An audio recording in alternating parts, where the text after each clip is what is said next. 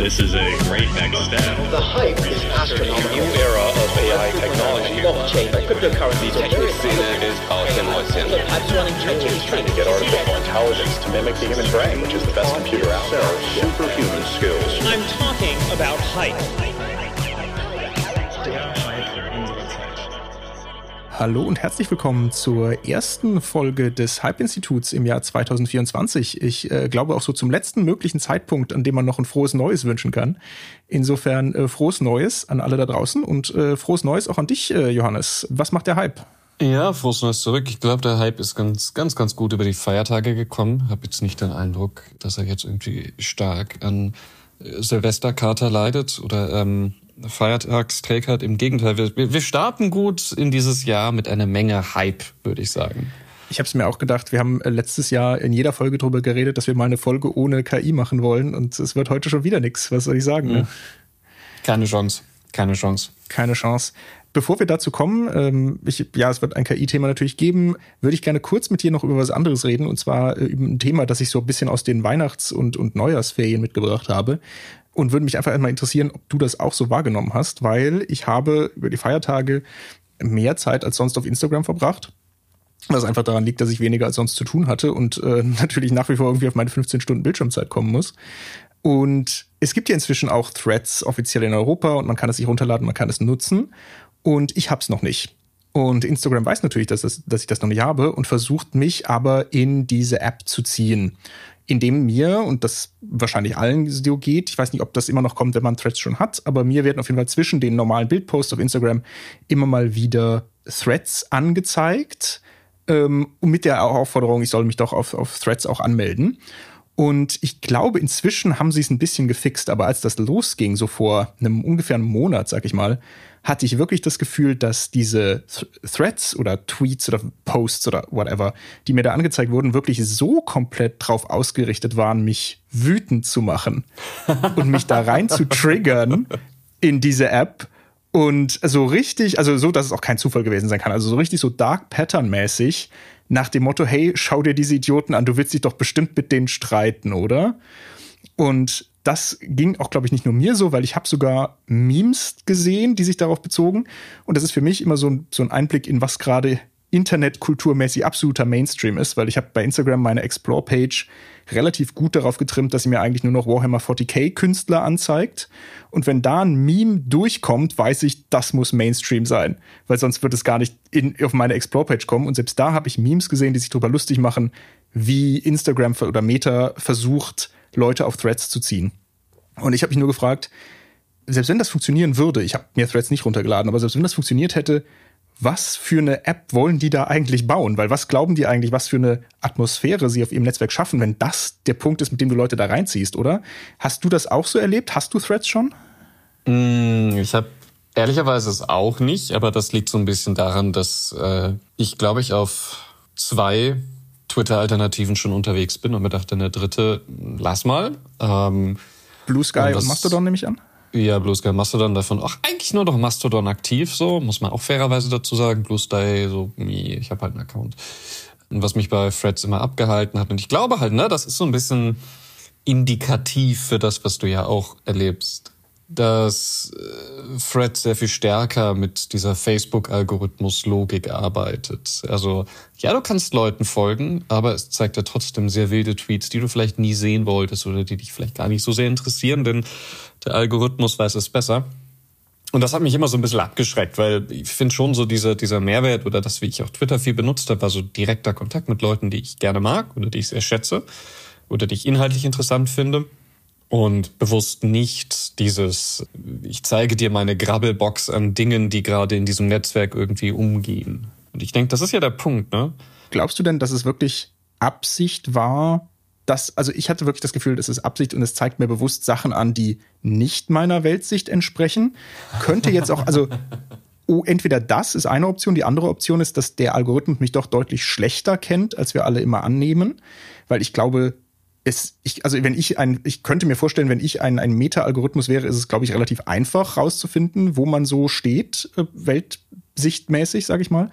Ähm, oder lag es dritte Option vielleicht einfach daran, dass natürlich gerade mit dem, dem großen Thema Nahost und dem Krieg in, in Gaza äh, natürlich auch gerade so eine Situation ist, wo so viele, so, ich sag mal, die so klassische Grenzen so ein bisschen verwischen von wer steht auf welcher Seite politisch.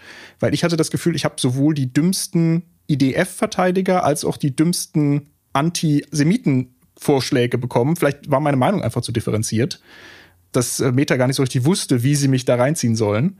Was, was, was glaubst du?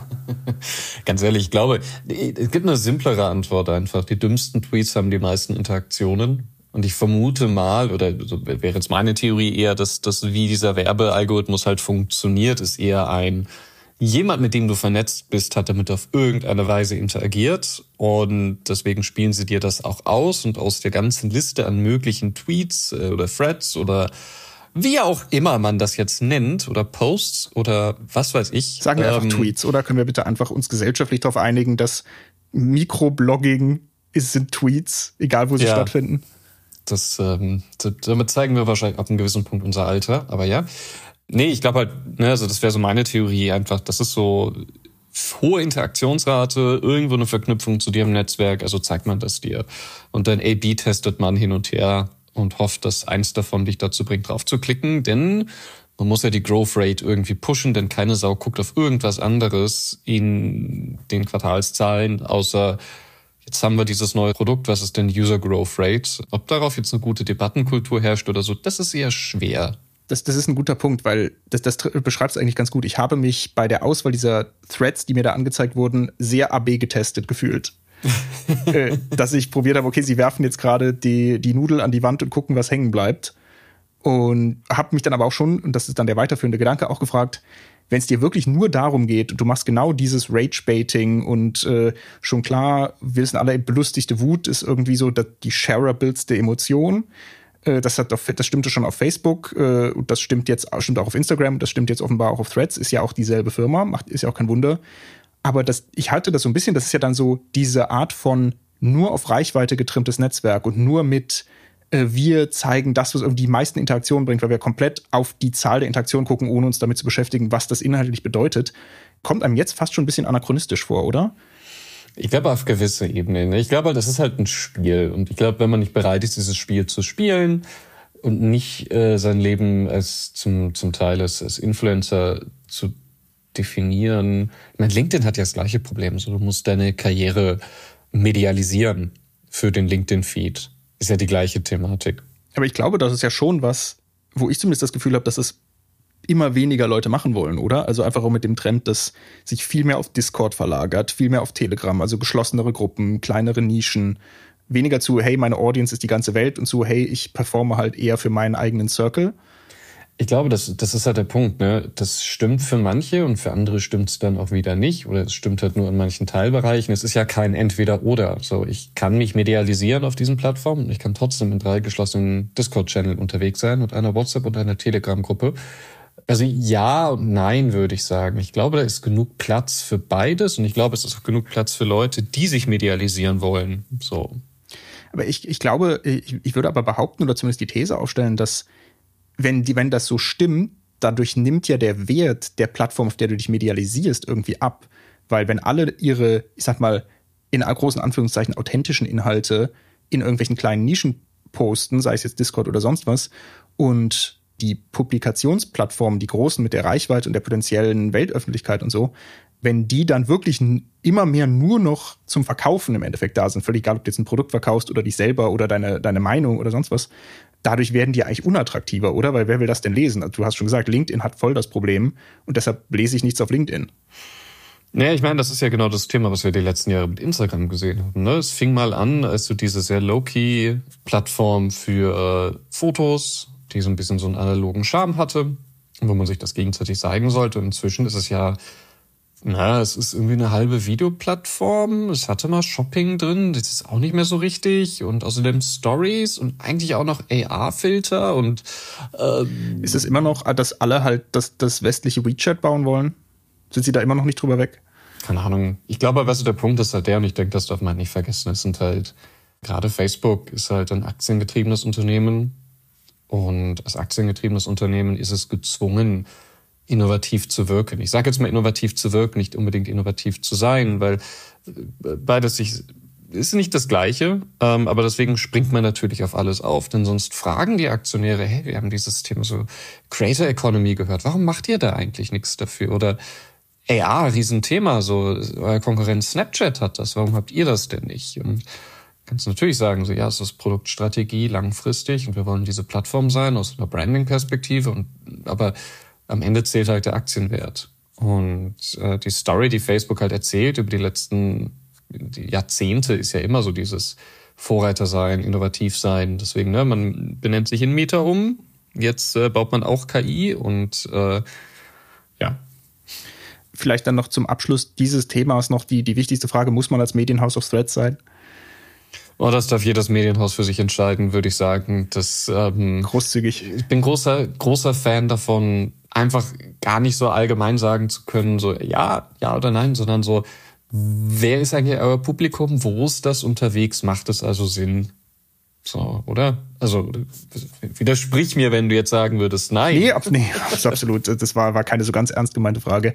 Und nach meinem ersten Eindruck ist auch, glaube ich, wenn man auf Threads unterwegs ist, hauptsächlich wenn man die Zielgruppe halt Wahnsinnige erreichen möchte, ähm, gibt ja durchaus ein paar Medien, für die das vielleicht äh, in Frage kommt. Okay, aber dann lass uns das doch abschließen. Das war nur so äh, kurz die Anekdote, die ich auch aus meinem Weihnachtsurlaub mitgebracht habe und äh, wo ich mich halt, wo ich, es hat dazu geführt, ich habe mich schon drüber geärgert. Ich habe es mir nicht runtergeladen, aber ich habe mich geärgert. Insofern äh, weiß nicht, ob das schon ihr Ziel war. Ein Schwank ähm, aus deinem Leben. Genau. Lass uns mal aufs nächste Thema gehen. Wir hatten es vorhin ja schon angedroht. Es geht äh, natürlich wieder um KI. Und zwar äh, wollten wir gerne kurz darüber sprechen, über die Klage, die die New York Times gegen OpenAI angestrengt hat. Das war dein Themenvorschlag. Ich hatte noch nicht so viel Ahnung davon. Ich habe mir jetzt vorhin eben einen sehr guten Axios-Zusammenfassung des Ganzen durchgelesen. Den kann ich nachher auch drunter verlinken. Sehr gut. Vielleicht kannst du es noch mal kurz zusammenfassen. Für mich war der Main Takeaway, was dabei rauskommen könnte bei dieser Klage ist, ist das Training einer künstlichen Intelligenz, ist es Fair Use oder nicht? Oder ich glaube, darauf kommt es am Ende hinaus. Ja, genau. Also es ist ähm, kurz für die Leute, die es nicht mitbekommen haben, aber im Grunde die Story ist die, die New York Times hat jetzt OpenAI verklagt ähm, und auf der Grundlage der Argumentation, dass A, OpenAI systematisiert das Copyright äh, der New York Times verletzt und B, aufgrund seines Geschäftsmodells dadurch in direkte Konkurrenz zur New York Times tritt. Und äh, die haben eine ganze Reihe von Beispielen äh, mit angehängt, wo gezeigt wird, wie ChatGPT und GPT-4 die Inhalte von New York Times Artikeln eins zu eins wiedergeben. Das ist so, so ein bisschen so die Argumentation. Und es gibt im amerikanischen Rechtssystem gibt es diese Idee von Fair Use, also ähm, ich glaube in etwa vergleichbar so mit dem deutschen Zitatrecht, aber weitergehend, oder? Genau, ein weitergehenderes äh, Recht. Also im Grunde so dieses Remixen ist da weitaus mehr möglich von Inhalten, auch das freie Zitieren, solange es eben halt auch eine gewisse Schöpfungshöhe erreicht. So, ohne da jetzt zu tief einzusteigen. Die große Frage ist jetzt halt einfach, ne, also ne, das ist ein Gesetz, das eingeführt wurde mit Autoren, Künstlern, Kreativindustrie im Hinterkopf, wobei das ja oft auch Gerichtsbeschlüsse gegen die Indust Kreativindustrie damit gab. Aber das war so die Idee. Man hatte nie damit im Kopf diese systematisierte Nutzung von Urheberrechts, naja, urheberrechtlich geschützten Materialien in dieser Größe. Das heißt also, das Gesetz wurde nie dafür geschrieben. Aber natürlich geht jetzt ein OpenAI her und sagt, naja, eigentlich ist das ja ein Transformative Use, denn wir nutzen ja nicht die, die Inhalte selber, sondern wir trainieren darauf ein Modell. Und wenn das Modell halt dann zufällig, wenn man es richtig piekst, diese Texte wiedergibt, dann ist das weiterhin Transformative Use, denn wir geben ja nicht die Texte im Original wieder. So, das ist so ein bisschen so die Argumentation dahinter. Also OpenAI oder ChatGPT im Endeffekt als die unendlich vielen Affen, die dann halt zufällig mal einen New York Times Artikel ausspucken. Ja, beziehungsweise ne, du musst das Modell kannst ja im Grunde selber als Werk verstehen. So, ne, das ist ja der der Code, die Vektoren. Das ist ja auch Text im, im, im simpelsten, simpelsten, simpelsten Sinne.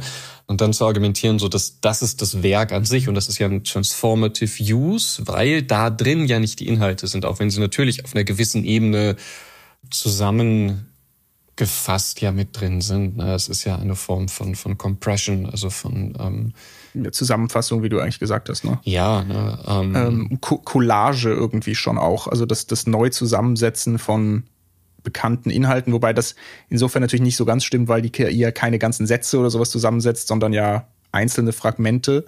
Ja, ja, genau. Äh, ich fand das auch interessant, das war jetzt auch in diesem Axios-Artikel nochmal der Punkt, dass, das ist, glaube ich, so der eine große Punkt. Der andere, dass die New York Times sich ja auch nochmal speziell darauf bezieht, dass sie sagen, dass gerade sie speziell als New York Times in besonderem Maße davon betroffen werden, weil sie eben nicht einfach ein Teil war, der zufällig im Internet rumschwamm und mhm. äh, OpenAI hat sich das komplette Internet gegriffen, da war halt zufällig die New York Times dabei, mhm. sondern sie argumentieren ja und, und sagen auch, dass sie das durch Analysen belegen könnten, dass äh, OpenAI verstärkt auf die New York Times zugegriffen hat oder in erheblichem Maße auf die New York Times zugegriffen hat. Klar, warum auch nicht? Ne? Es ist ein riesiger Textkorpus, der einigermaßen anständig faktgecheckt ist, wo man sich halbwegs darauf verlassen kann, dass das stimmt, was da drin steht, das von Menschen geschrieben wurde. Also alles wirklich gute Argumente, warum das ein guter Trainingskorpus für eine KI ist. Und ich glaube, sie stellen sich auf den Punkt, dass der, das Angebot von OpenAI so fast gar nicht möglich wäre, wenn sie nicht auf die, genau auf diese Inhalte der New York Times zurückgegriffen hätten ist vermutlich ein rechtlicher Kniff, rechnen sich wahrscheinlich höhere Chancen aus, wenn sie das irgendwie so noch äh, deutlich machen können. Ich finde aber auf jeden Fall gerade auch diesen Aspekt, ist Training Fair Use, ja oder nein, finde ich spannend. Und äh, wir haben ja im Media Lab auch das Tech Lab, wo wir auch Fellows haben, die gerade an, an KI-Themen arbeiten. Einer davon, der Simon Uhl, äh, liebe Grüße an dieser Stelle, mit dem ich im Januar ein bisschen Coworking gemacht habe, wo wir auch über dieses Thema gesprochen haben. Und er ist da definitiv der größere Experte als ich, aber er hielt das schon für wegweisend, was bei diesem Urteil dann rauskommen könnte, weil entweder sie sagen, ja, es ist Fair Use, was dann natürlich irgendwie so ein bisschen wilden Westen für alle möglichen äh, KI-Modelle bedeuten könnte, wenn man sagt, hey, alles, was du in diese KI reinschmeißt, egal ob es mal copyrighted war oder nicht, ist dann quasi transformiert zu einem Fair Use Case sozusagen. Oder umgekehrt, wenn sie, wenn sie sagen, nein, es ist nicht Fair Use, würde es umgekehrt ja bedeuten, dass sie eigentlich alle Inhalte lizenzieren müssen, die sie zum Training benutzen, oder? Genau, was dann sofort das gesamte Geschäftsmodell von OpenAI und Co. in Frage stellen würde. Also ja, es wird definitiv entscheidend sein. Die Frage ist natürlich, ob es dann zu einem Gerichtsbeschluss kommt oder vielleicht auch einer außergerichtlichen Einigung. Ähm, das wäre natürlich Option zwei. Und Frage ist dann auch, wie lang wird so ein Prozess dauern? Also es kann durchaus ja mehrere Jahre dauern, bis sowas entschieden ist durch alle Institutionen. Das heißt, ja, das wird extrem wichtig sein. Frage ist halt nur, in welcher Form ne, und wann. Ich denke, also es könnte natürlich auch so ein bisschen dahin führen, also ich glaube im Zweifelsfall, alles lizenzieren ist eh irgendwie nie so die Sache. Aber selbst wenn man sagt, okay, es wird in einem viel, viel größeren Umfang lizenziert werden müssen, als das bisher der Fall ist, hm. ich glaube, OpenAI hätte wahrscheinlich noch am wenigsten Problem damit, mit halt Microsoft-Kohle im Rücken. Äh, die können im Zweifelsfall auch Sachen lizenzieren. Die haben ja auch schon teilweise, ich glaube, in Deutschland mit Springer und mit einzelnen Medienhäusern ja schon Vereinbarungen in diese Richtung getroffen aber es macht halt den Markt auch wieder ein bisschen kleiner, oder? Also es ist ja jetzt ja. schon so, dass die Investitionen, wenn du ein KI, ein eigenes Large Language Model trainieren willst, viel höher sind, als es jetzt bei anderen Sachen war, weswegen halt für Startups auch schwierig ist und Startups ja hauptsächlich irgendwie Produkte draufsetzen, aber keine eigenen LLMs bauen, weil es halt super teuer ist. Äh, und dadurch würde diese finanzielle Hürde halt noch mal gesteigert. Und dann ist die Frage, ob dann noch groß was dazukommen kann. Ne? Ja. Wenn man sagt, okay, du hast halt nicht nur die Serverkosten, du hast nicht nur die Rechenleistung, sondern du hast also auf einmal noch die ganzen Lizenzgebühren, die dazukommen, dann ist es halt auf einmal ein Rieseninvest zu sagen, hey, ich stelle mich hin und baue ein neues eigenes LLM. Und der Anreiz zu sagen, hey, ich nehme eins von denen, die es schon gibt, ist natürlich relativ hoch. Ist dann auch die Frage, ob das dann so wahnsinnig wünschenswert ist, wenn man sagt, hey, äh, im Endeffekt die, die es jetzt gerade gibt oder die's, die von den großen Firmen unterstützt werden, Amazon, Apple und Microsoft, die wird es weiterhin geben und für alle anderen ist dann leider irgendwie Schicht, weil ihr müsst es jetzt teuer lizenzieren. Wahrscheinlich auch nicht so ganz ideal, ne? Ja, definitiv. Fairerweise muss man halt aber auch sagen, ne? also das ist ja jetzt schon, der Markt ist alles andere als, also es wäre nur eine Hürde nochmal obendrauf. Klar, so, ja. Weil das einfach wahnsinnig kapitalintensiv ist und jetzt mal alle Narrativen über die Zukunft und was damit passieren könnte und, und die ganzen Konjunktive rund um KI mal zur Seite.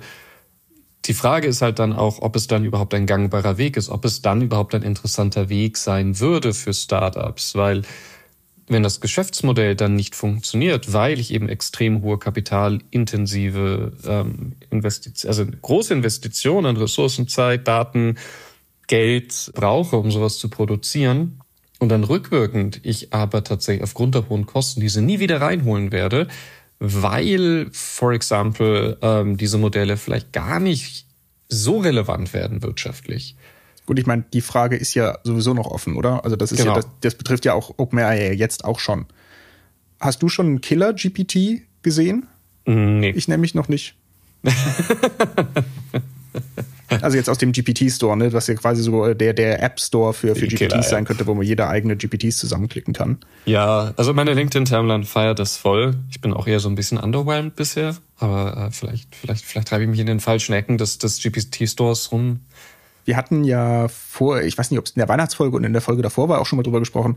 Das ist ja schon ziemlich cool, zumindest für den Macher, sag ich mal, oder die Macherin, diese GPTs zusammenzubauen. Das fand ich schon lustig, das war beeindruckend. Ob das aber dann wirklich dadurch immer, was die Leute jetzt damit versucht haben, was ja oft in so Beratungs-, Kundenservice-Tätigkeiten irgendwie reingeht, ob das wirklich dann der Use Case ist, der der beste dafür ist oder das wirklich der ist, den die Leute tatsächlich nutzen wollen, das ist, glaube ich, auch noch nicht ausgemacht.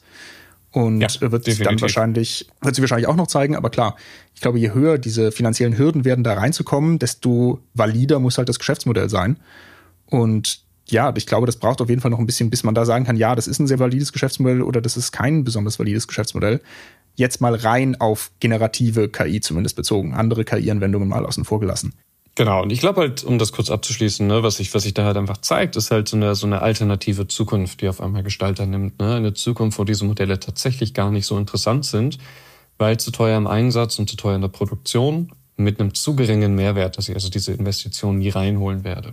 Das ist, glaube ich, das Spannende an dieser Thematik einfach. Vielleicht noch ein Punkt, bevor wir das Thema beenden. Wollte ich noch auf einen, doch wieder einen LinkedIn-Post zurückkommen, der in meiner Timeline war. Ich glaube auch, weil du ihn geliked hattest, aber widersprich mir da gerne. Von Jürgen Geuter. Ich glaube, äh, vielen vielleicht besser bekannt als Tante. Also so kannte ich ihn zumindest von Twitter, dass er so ein äh, kritischer Technologist und, und Berater und, und äh, Strategist, äh, ich weiß gar nicht genau, wie er sich bezeichnet, aber so in diese Richtung. Und der meines Erachtens auch spannenden Post äh, auch im Rahmen von dieser New York Times Klage jetzt äh, gemacht hatte, wo er eigentlich sagt, die Branche, gerade die KI, tut natürlich immer so, okay, wir, wir bewegen uns hier auf Neuland und wir brauchen neue Regulierung, weil es gibt noch keine. Und er sagt aber gut, eigentlich kann man sich diesen Themen ja nähern. Es gibt Urheberrecht, es gibt Fair-Use-Regelungen und so weiter. Eigentlich braucht man keine neue Regulierung, man muss nur die, die es schon gibt, anwenden. Und das ist ja eigentlich gerade das, was wir sehen, oder? Weil das ist, äh, finde ich ganz interessant, dass auf der einen Seite sagt natürlich OpenAI, ja, wir brauchen Regulierung. Das sind immer die Großen, die selber dann auch die Regulierung in Anführungszeichen wollen, weil sie natürlich die sind, die am besten darauf reagieren können und diejenigen sind, die am meisten Einfluss auf eine eventuelle Regulierung nehmen können. Aber auf der einen Seite sagen, ja, wir sind eigentlich im rechtsfreien Raum unterwegs, weil KI gab es noch nie. Aber natürlich kann man sie anzeigen wegen Urheberrecht, was eine juristische Konstruktion gibt, die es schon gibt, oder? Ja, voll. Aber ich meine, das ist ja immer das gleiche Narrativ, ne? Das ist ja, das hattest du damals bei Uber ja auch. Diesen großen Push, so, wir sind ein vollkommen neues Konstrukt. Das gab's vorher noch nie, was auch Unsinn ist, de facto. Weil ich meine, es gibt Freelancer-Regelungen, es gibt Arbeitszeitenregelungen und so weiter und Contractor-Regelungen, ähm, wo aber genau der gleiche Push ja auch war. Was in den USA, glaube ich, nochmal besser funktioniert als in Europa. Und ich glaube, um das nur kurz zu ergänzen, ne, also ähm, OpenAI und Co. investieren wahnsinnig viel in Lobbyarbeit, sowohl in der EU als auch Washington. Und auch gerade jetzt äh, mit der kommenden EU-Regulierung, äh, AI-KI-Regulierung der EU, so viele zwei Buchstabenwörter in einem Satz, das ist furchtbar. Das sind zu viele. ja. Ähm, Besorgt euch einen dritten Buchstaben. ist ja auch das Geschrei groß bei all den Dingen, die nicht in ihrem Interesse sind. Also so, wir wollen reguliert werden, aber bitte nicht so. Ähm, ist vielleicht kann man den Satz ein bisschen ergänzen. Also auf jeden Fall das auch, äh, ich bin jetzt kein Jurist, ich kann es nicht äh, letztgültig beurteilen, aber ich würde den Post auch mal drunter verlinken. Ich fand das nochmal eine spannende Perspektive und tatsächlich auch ein ganz gutes Denkframing oder eine Denklupe, um mal auf diese ganzen Themen draufzuschauen und sagen, kann man, gibt es schon Gesetze, mit denen wir uns dem nähern können, oder ist es wirklich was qualitativ so Neues, dass wir sagen, wir brauchen dafür neue Regulierung, die das erst erfassen kann? Und das fand ich da relativ stringent argumentiert, dass es vielleicht einfach gar nicht so ist. Das zum Fall New York Times gegen OpenAI. Ich glaube, wie du schon gesagt hast, das kann lange dauern. Ich glaube, man muss es einfach im Auge behalten. Ob es überhaupt zu einem Urteil kommt oder ob sie sich vorher lieber einigen, werden wir dann sehen. Aber ich glaube, wahrscheinlich eher nicht mehr dieses Jahr. Also ich, also ich glaube auch, dass das einfach ein paar Jahre dauern kann. Aber es wird ja auf jeden Fall äh, irgendwie interessant bleiben. Bleiben wir also dran. Wo wir den, über den einen großen Hype jetzt gesprochen haben, würde ich gerne noch auf einen zweiten, vielleicht kleineren Hype vielleicht deshalb kleiner, weil es irgendwie nur erst nur in Anführungszeichen Produktlaunch ist, aber Ein Halbchen. ein Halbchen. Ich glaube, am 2. Februar, wenn ich mich jetzt nicht komplett gehört habe, kommt die Apple Vision Pro auf den Markt. Also die, die neue Apple XR slash VR slash Spatial Computing Brille. Ähm, ich weiß gar nicht, wir hatten hier schon mal kurz drüber gesprochen, oder? Ja. Weil ähm, ich bin tatsächlich immer noch nicht so ganz davon überzeugt, ähm, was das genau bringen soll. Also ich finde, wir sollen ja, wir sollen ja, haben ja in der Weihnachtsfolge gehört, wir sollen ja irgendwie technologieoffener sein.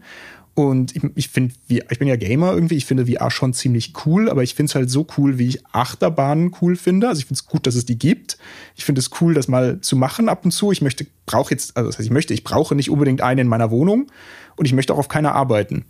ist, ist, eher, ist eher so mein Blick darauf. Das ist jetzt mal komplett kein Technologieblick, sondern einfach so ein, so ein Nutzerblick. Und das Ding kostet was, 3500 Dollar? Mm, Die simple Version, ja. Gibt es zwei Versionen? Ja, je nachdem, welchen Speicherplatz du haben willst. Also ich weiß aus sicherer Quelle, dass äh, wir haben ja bei uns, also Media Lab ist ja Teil der Medien Bayern GmbH und da gibt's ja auch den XA-Hub, die sich ja speziell mit so Themen beschäftigen. Ich bin sicher, dass die eine davon haben werden. Ich habe auch von anderen KollegInnen gehört, dass wir vielleicht da eine oder zwei im Büro haben werden zu irgendeinem Zeitpunkt. Würde ich dann schon mal ausprobieren. Ähm, ja, bin aber erstmal vorsichtig, ob das wirklich so weltbewegend wird. Und ich glaube, die, selbst Apple selber geht ja nicht davon aus, dass sie davon im ersten Jahr so wahnsinnig viele Millionen irgendwie verkaufen würden. Ich glaube, sie gehen von maximal 400.000 verkauften Einheiten aus. Genau. Kann man jetzt ganz kurz noch der Fairness halber natürlich sagen, bei sowas ist ja eh meistens eher die dritte oder vierte Generation interessant als die erste. Frage ich mich aber schon, ob sich das doch großartig ändert, ob die Dinger tatsächlich viel billiger werden können bei gleichbleibender Leistung. Bin ich so ein bisschen skeptisch, oder? Wie siehst du das? Ja, ich denke, es ist zu schwer. Also, ne, wir können spekulieren, das ist das eine. Also, ich meine, was sicher trotzdem ein Indikator ist, dass, ähm, wenn ich das richtig verstanden habe, Apple an dem Pre-Order-Launch Day auf jeden Fall eine der drei, also drei verschiedene Speicherplatzgrößen, eine dieser Speicherplatzgrößen, ich glaube, es war die mit 500 Gigabyte, äh, die war ausverkauft. So, also es gibt auf jeden Fall genügend, sagen wir mal, wohlhabende Early Adopter, die bereit sind, dafür 3000, und schaue ich gerade, was sind die 512 Gigabyte, 3700 US-Dollar für ein Gerät auszugeben. So, ne? Also das ist schon auch eine Aussage und ich meine, es ist halt Apple und ich denke, man kriegt das auch mit auf der anderen Seite und was ja schon auch interessant ist, so die Indikatoren. Weder YouTube noch Netflix werden Apps dafür bauen. Fürs Erste zumindest. Haben sie sich da schon zu geäußert? Ja. So, dass man erstmal auf jeden Fall anscheinend auch eine eher abwartende Haltung dazu einnimmt. Ne? Also ich kann dann äh, das äh, Slack in der Küche verwenden. Und Ich wollte gerade sagen, ich glaube, eine Slack-App wird es zum Launch geben. Ja. Und meine Excel-Sheets dann auf der Toilette bearbeiten oder ähm, so, das, das geht auf jeden Fall trotzdem. Aber äh, weder YouTube noch äh, Netflix werden zum Launch mit dabei sein. Und das ist schon auch, finde ich, ne, wieder in die andere Richtung, so zumindest, dass man das Gefühl hat, okay, ja, so eine gewisse Skepsis ist da. Jetzt muss, muss ich aus Neugier doch fragen, weiß man was von den anderen großen Streamern, also Disney Plus oder so? Müsste ich jetzt nochmal selber gucken. Bei denen, bei YouTube und Netflix weiß ich sicher, weil ich äh, es gelesen hatte, ähm, aber alles andere wird sich zeigen. Weil das, ich klar, weil bei einem visuellen Produkt, wenn man sich anguckt, okay, wie werden momentan hauptsächlich visuelle Inhalte konsumiert, da sind die Streaming-Dienste irgendwie ganz vorne und wenn YouTube und Netflix und gut, ich hätte jetzt noch Disney Plus und vielleicht HBO oder so gesagt, wenn die alle vier nicht dabei sind, stellt sich die Frage, okay, was guckst du denn dann für visuelle Inhalte auf dem Ding? Ähm, gut, es wird vielleicht, vielleicht die Möglichkeit geben, Filme zu mieten über Amazon, weil Preissensibilität dürfte bei der Zielgruppe eh nicht so eine Rolle spielen. Aber, aber ja, das ist natürlich klar, also ist, dann ist es halt wirklich vielleicht eher, oder es wird dann nur zu einem Arbeitsgerät, ne? Äh, Arbeits- und Unterhaltungsgerät, ne? So ein Lean-Back-Unterhaltungsgerät. Ähm, Gut, stimmt, du kannst die Spiele aus dem Apple Arcade Store, kannst du, glaube ich, drauf spielen, ne? Das geht auch, genau. Und ich denke, es wird sicher auch dann Spiele geben, die dafür entwickelt werden oder, oder auch sicher die ersten sehr viel experimentellen Apps und auch sicher auch Entwickler, die da viel Geld und Zeit rein investieren in der Hoffnung, die Plattform dominieren zu können. So, ich denke, das wird es auch geben und sicher einige spannende Showcases. Frage ist halt, ne? Und ich denke, das ist halt dann die spannende Frage. So drei Generationen rein. Welche Marktdurchdringung wird das Ding haben? Und ich denke, davon hängt es ähm, de facto am Ende ab und auch wie sich die Technologie weiterentwickeln wird. Denn das hatte Wired hatte das in einem sehr netten Artikel, dass, dass Apple ist sehr darauf bedacht, diese Brille natürlich maximal hübsch aussehen zu lassen. Du siehst zum Beispiel auf den Promobildern nie die Tatsache, dass du diese Brille natürlich mit einer 400 Gramm Batterie betreiben Dass musst, immer ein Kabel dran ist, ja, weil keine Notfallbatterie drin ist, ja. die du immer genau an dir dran haben musst. So, ne? Und was auch raus retuschiert wird, beziehungsweise den Models nie aufgesetzt wird, diese Brille kommt mit einem zusätzlichen, Ach genau, der, der dritte Overhead Strap, genau. Ja. genau, so ein zusätzliches Arm, äh, Kopfband, äh, um das Gewicht besser zu verteilen. Wo auch wieder klar ist, ich weiß nicht, ob wir das letztes Mal schon gesagt haben, aber wo natürlich auch wieder klar ist, mit was für Frisuren das wahrscheinlich besser funktioniert und mit was für Frisuren das wahrscheinlich nicht so gut funktioniert. Ja, genau. Also der, ich glaube, das ist so, da sind viele Wetten drin von Apple, ähm, wo man, wo sich einfach zeigen wird, ob die da aufs richtige Pferd setzen oder nicht. Und interessanterweise aber auch, ne, es fühlt sich ein bisschen staubig an. Das finde ich so interessant. Nachdem wir jetzt letztes Jahr diese, die vorletztes Jahr diese große Metaverse-Diskussion hatten und jetzt ist Facebook macht jetzt das Metaverse und alle machen jetzt Metaverse und Wobei ich glaube, Apple ja relativ bewusst das Wort Metaverse ja auch in der Kommunikation komplett vermeidet, oder? Genau, und auch nicht Virtual Reality, sondern die haben ihre eigene Form. Das ist jetzt Spatial Computing. Sehr gute Überleitung, genau, weil das ist tatsächlich auch äh, Spatial Computing, wie sie es nennen, was im Endeffekt, was man letztes Jahr noch XR genannt hat, glaube ich. Ich weiß nicht, ob es einen nennenswerten Unterschied gibt in der, in der Definition. Vielleicht ganz kurz zum Abschluss. Also ich glaube, ähm, genau das Gerät kommt raus. Äh, Wir schauen es uns mal an. Ich glaube, es ist ganz spannend. Ich freue mich schon drauf, es mal auszuprobieren, mal aufzusetzen, auch wenn man damit aussieht wie Chiagu. Aber was ich ganz interessant finde und wo ich auch noch kurz drauf mit eingehen wollte und so ein bisschen weg von dem tatsächlichen Produkt, und zwar zu, dies- tatsächlich zu diesem Begriff Spatial Computing, weil ich ganz generell so ein bisschen das Gefühl habe, dass in diesem Innovationsdiskurs oder in dieser Innovationsblase, wo wir ja auch drin sind, in den letzten Jahren dieses Denken in Räumen, was ja auch wofür ja Spatial Computing ja auch irgendwie steht, irgendwie sehr, sehr stark war. Und ich meine, wir hatten das sowohl als, wenn es wirklich um, um New, in so einem New Work-Kontext, wenn es darum geht, wie sehen eigentlich die Büros der Zukunft aus, wo es immer, okay, wir brauchen Räume für Kreativität, wir brauchen Räume für stilles Arbeiten, wir brauchen Räume für Community-Austausch und sowas. Wie viele Spaces aufgemacht wurden. Ich meine, das Media Lab hat auch schon immer einen Coworking Space. Und das ist ja alles überhaupt nicht schlecht oder das ist überhaupt nicht so, dass da keine klugen Gedanken hinterstecken würden. Ich habe mich nur gefragt, woher kommt dieser Metatrend, dass wir über so viele Dinge, wenn es um Zukunft geht, immer in Räumen denken? Liegt es daran, dass die ganzen intellektuellen Vordenker von viel, was so in dieser Innovationswelt passiert, alles Architekten sind und Designer? und das ist halt das ist, womit sie sich auskennen und das sind die Formate, in denen sie denken. Könnte man das auch noch anders denken? Macht es überhaupt Sinn, alles in Räumen zu denken? Ist das überhaupt ein Fortschritt, alles in Räumen zu denken? Das, da, ich habe keine Antwort darauf. Das fand ich nur interessant, jetzt mit, weil Apple halt auch so stark versucht, diesen Begriff Spatial Computing noch zu pushen mit der Brille, weil Ja. so ein, wenn man Spatial Computing als die Zukunft der Mensch-Maschinen-Interaktion irgendwie verkaufen kann, das ist natürlich ein Verkaufsargument für diese Brille wieder. Bin ganz bei dir. Aber trotzdem treffen sie damit irgendwie den Zeitgeist. Ich, ich habe keine Antwort für dich. Ich glaube, es ist definitiv ein Fortschritt von der Phase, wo man über alles als App nachgedacht hat. Ne? Und äh, wir lösen äh, globale Armut via App. Oder There's an App for that, was ja auch Apple viel gepusht hat, so im Narrativ her. So gesehen, keine Ahnung. Ne? Gute Frage, sehr gute Frage. Ich glaube, an deine Beobachtung stimmt. Ähm, ich habe aber auch keine Antwort drauf. Weil, also ich, ich finde es halt schon irgendwie auch, weil ich sehe ja, dass das cool aussieht. So, also ich sehe ja irgendwie, de, zumindest ästhetisch irgendwie den gewissen Reiz dran, hey, ich habe diese Brille auf und kann irgendwie 3D-Objekte auf meinem Schreibtisch platzieren, die dann gar nicht wirklich da sind und so. Das ist futuristisch, das ist irgendwie cool, das verstehe ich schon. Ich frage mich nur, kommt da nicht die Frage viel zu kurz, hat das außerhalb des vielleicht ästhetischen, dieses 3D-Objekt, wird es dadurch wertvoller, dass ich es mir auf dem Tisch anschaue, als halt in Blender? Okay, ja, ich kann theoretisch drumrum gehen.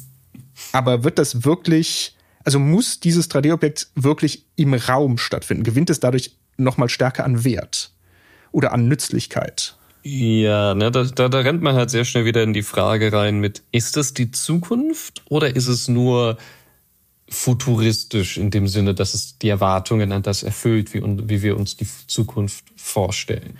Okay, vielleicht ist 3D-Objekte und 3D-Design tatsächlich ein schlechtes Beispiel, weil es da halt wirklich nochmal am ehesten Sinn macht, Ja. wenn man sich das im Raum angucken kann. Aber anderes Beispiel halt Excel-Tabellen. Excel-Tabellen oder von mir ist auch Filme wo wir, oder äh, Streaming, äh, wo wir es vorhin von hatten, hat das einen großen Mehrwert dadurch, dass das jetzt im Raum schwebt, anstatt halt auf einem Bildschirm zu leben. Es ist ja nicht so, dass die Brille billiger wäre, dass man sagt, okay, du kannst es dir jetzt darüber anschauen, musst du dir keinen großen Fernseher mehr kaufen, aber selbst ein großer Fernseher ist wahrscheinlich immer noch günstiger als diese Brille. Ja, ich glaube, es kommt auf den Fernseher an, aber äh, ja, ich glaube, also du Man kannst... kriegt auf jeden Fall günstigere, auch wahrscheinlich 4K-Fernseher ja, als diese Brille. mit einem besseren Soundsystem. Und mit besserer Bildqualität. Und man muss keine Brille auf dem Kopf haben. ich glaube, der Punkt ist halt der, und ich denke halt, ne, das ist ja so dieses Early Adopter-Ding, das ist jetzt keine rational funktionelle Entscheidung, warum ich dieses Ding kaufe.